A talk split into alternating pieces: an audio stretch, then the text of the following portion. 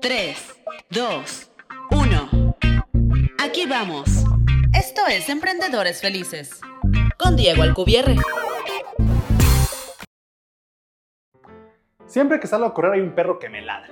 No falla. Hasta parece que me está esperando para ladrarme cuando pase. Y debo decir que es algo que me parecía muy, muy molesto.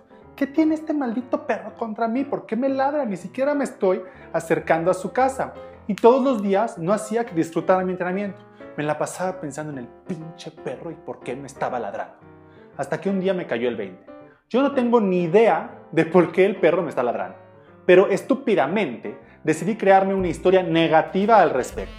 Todo mi enojo y mi frustración porque el perro ladra estaban en mi cabeza.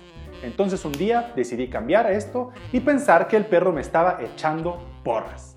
Que todos los días me estaba esperando para apoyarme, que es mi fan y que le, encanta verme correr y le encanta alentarme.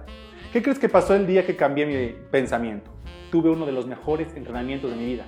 Cuando el perro me ladró, le sonreí, le di las gracias y empecé a correr más rápido. Y desde ese día anhelo el pasar por la casa del perro porque me pone una sonrisa en la boca y mejorar mi día. ¿Y sabes qué es lo mejor de esto? Que he empezado a aplicar esta estrategia en todos los aspectos de mi vida. Ahora, siempre trato de pensar en la mejor situación, como dice Chospirito. Tómalo por el lado amable.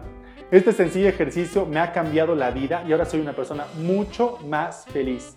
Inténtalo, estoy seguro que también va a cambiar tu vida. Empieza a verle el lado amable a las cosas.